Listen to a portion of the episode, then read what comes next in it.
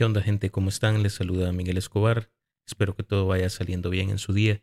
Bienvenidos a un episodio más de su podcast Quiero saber más, su espacio en el que hablamos sobre temas interesantes porque todos deseamos por naturaleza saber y deseamos también estar informados siempre. Así que hoy vamos a platicar sobre las noticias más relevantes que han ocurrido en el transcurso de esta semana. Esto no requiere mayor explicación, así que sin más, comenzamos.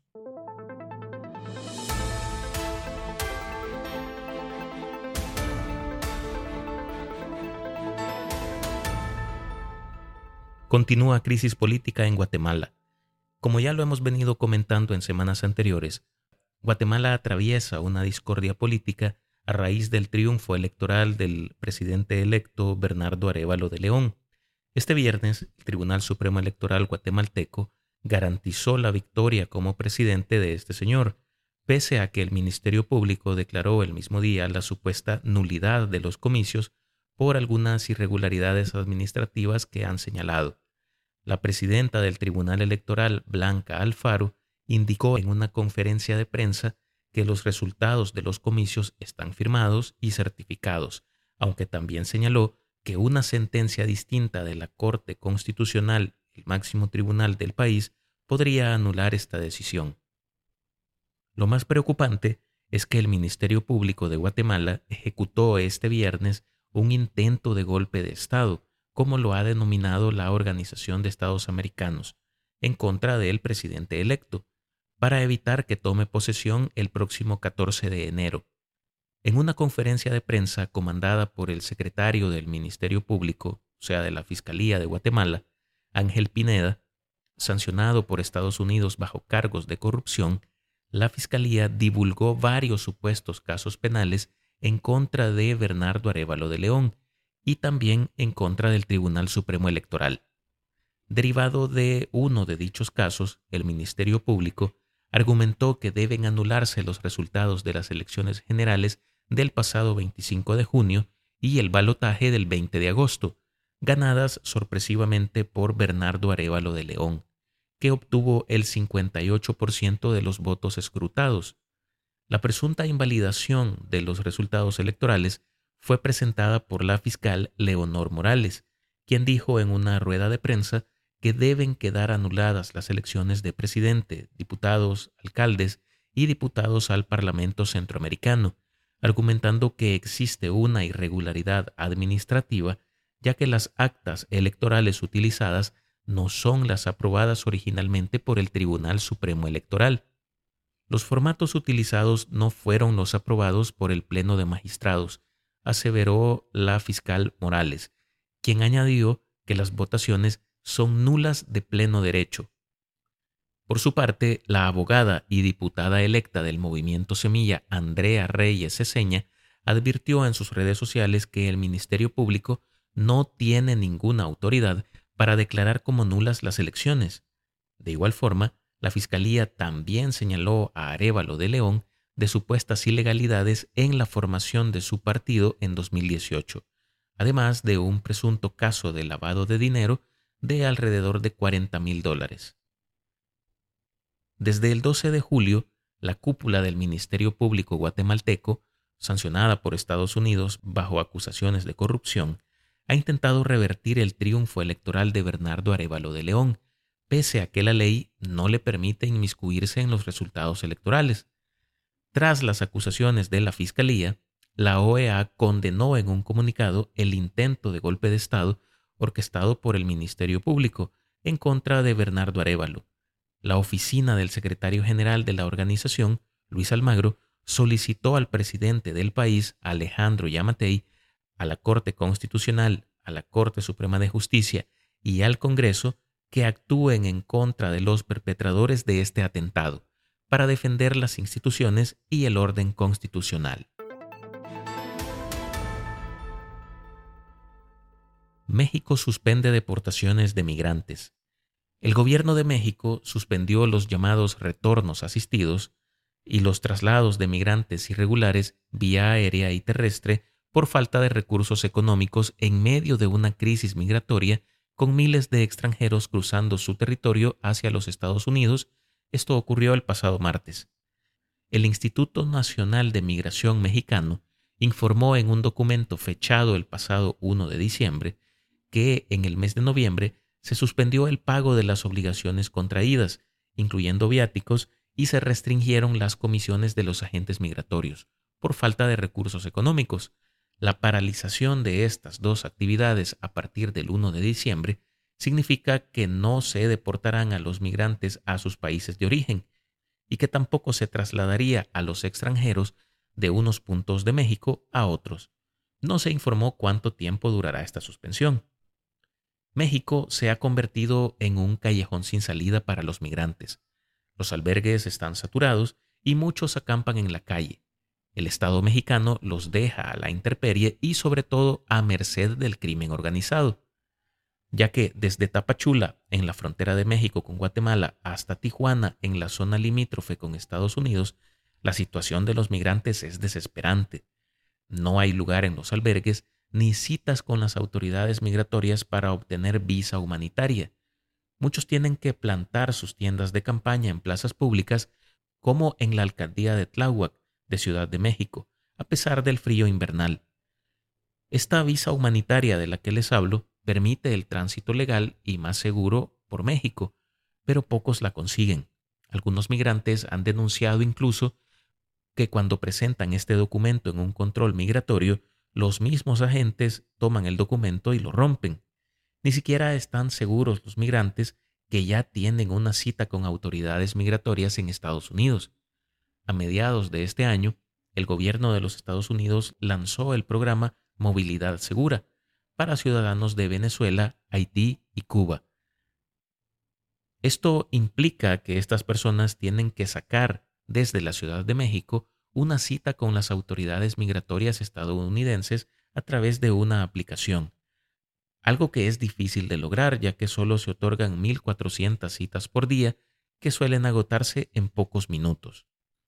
Toda esta acumulación de personas foráneas que solamente se encuentran en México de paso ha provocado el incremento en los secuestros de migrantes en ese país. Estos secuestros se perpetran sobre todo entre Oaxaca y Veracruz, y en el norte del país, una situación que encendió las alarmas de instituciones de derechos humanos como Amnistía Internacional y de las propias autoridades mexicanas. En noviembre, la Secretaría de Seguridad y Protección Ciudadana indicó que el 90% de los secuestros que se registran en México son de personas migrantes.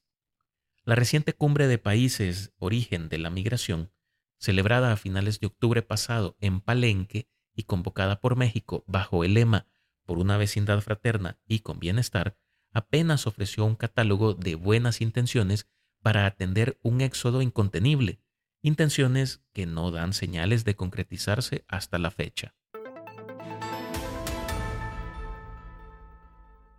Alzas en combustibles y alimentos previo a la toma de posición de Milei en Argentina.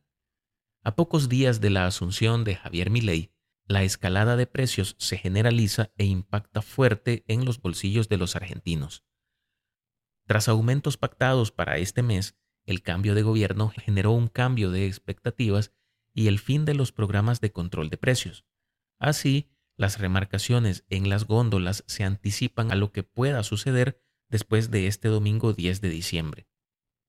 El último mes del año suele ser un mes donde la variación de precios se acelera debido a un mayor consumo por la llegada de Navidad y Año Nuevo. Estimaciones privadas ubican a la inflación de diciembre al 25%. En los últimos días, y ante la expectativa de la liberación de precios que había anticipado mi ley, los productos de la canasta básica en los supermercados y los medicamentos sufrieron remarcaciones. Para contener el alza de precios de los alimentos, las autoridades de comercio habían acordado con las principales cadenas de supermercados y empresas un aumento del 8% para diciembre. En noviembre, el alza pactada fue de entre 5 a 12%. Tras el resultado del balotaje, los productos de la canasta básica dieron un fuerte salto y el mes cerró con una inflación del 10,5%, desde entonces hay artículos de consumo masivo con incrementos superiores al 50%. El titular de la Cámara de Empresarios del Combustible anunció además que los precios de la gasolina incrementarán en un 30%, para un incremento acumulado del 98% en promedio en lo que va de este año. También el sector de medicamentos se ha visto afectado. La industria farmacéutica había pactado con la Secretaría de Comercio un congelamiento de precios por 90 días, pero esto venció el pasado 31 de octubre. En noviembre, los laboratorios aplicaron dos subidas de precios en los medicamentos, una del 15% y otra del 12%. En diciembre, se esperan nuevos incrementos que apuntan a compensar el atraso de precios producto de la inflación, que sigue imparable en esta nación sudamericana. Unión Europea alcanza consenso sobre normativa de inteligencia artificial. Los gobiernos de los países miembros de la Unión Europea y el Parlamento Europeo han llegado a un acuerdo sobre las primeras normas generales del mundo que regularán el uso de la inteligencia artificial. En un maratón de conversaciones que se extendieron desde el miércoles hasta el viernes, los negociadores lograron superar diferencias sobre una cantidad de asuntos controversiales, tales como el uso de la inteligencia artificial en la vigilancia policial o los requerimientos de transparencia para los sistemas basados en inteligencia artificial, para excluir daños potenciales que supondrían para la salud humana, la seguridad pública y otros ámbitos. Los debates terminaron con la firma de un tentativo acuerdo sobre la ley de inteligencia artificial. Esta normativa, que todavía debe ser aprobada por el Parlamento y el Consejo Europeo, establece obligaciones para la inteligencia artificial en función de sus riesgos potenciales y su nivel de impacto. Los negociadores acordaron la prohibición de sistemas de categorización biométrica que utilizan características sensibles como creencias políticas, religiosas, raza u orientación sexual. También se volvería ilegal la vigilancia policial predictiva y la recopilación no dirigida de imágenes faciales en la red o de grabaciones de cámaras de vigilancia para la creación de bases de datos de reconocimiento facial. Tampoco se permitirá el reconocimiento de emociones en lugares de trabajo y en centros educativos, la puntuación basada en el comportamiento social o las características personales, y sistemas de inteligencia artificial que manipulan el comportamiento humano para eludir su libre albedrío. Se prohíbe así el uso de la inteligencia artificial para explotar las vulnerabilidades de las personas vinculadas, por ejemplo, a su edad, discapacidad, situación social o económica. El incumplimiento de las normas sería castigado con multas que oscilan entre 7,5 millones de euros o el 1,5% de ingresos de la compañía y 35 millones de euros, en función de la infracción y el tamaño de la empresa. El reglamento establece procedimientos de evaluación de riesgo y rendición de cuentas en ciertas áreas de aplicación de la inteligencia artificial y estipula mecanismos para las pruebas seguras de innovaciones en este sector. Varios políticos europeos saludaron y ven con buenos ojos el consenso sobre la que sería la primera legislación sobre inteligencia artificial. Calificaron el hecho como histórico al ser la primera región en establecer normas claras sobre el uso de este tipo de sistemas. También alabaron las bondades del reglamento, el cual, según los legisladores, establece normas para grandes y potentes modelos de inteligencia artificial, garantizando que no presenten riesgos sistémicos para la Unión Europea y ofrecer además fuertes salvaguardias para los ciudadanos y las democracias frente a cualquier abuso de tecnología por parte de las autoridades públicas y de agentes privados.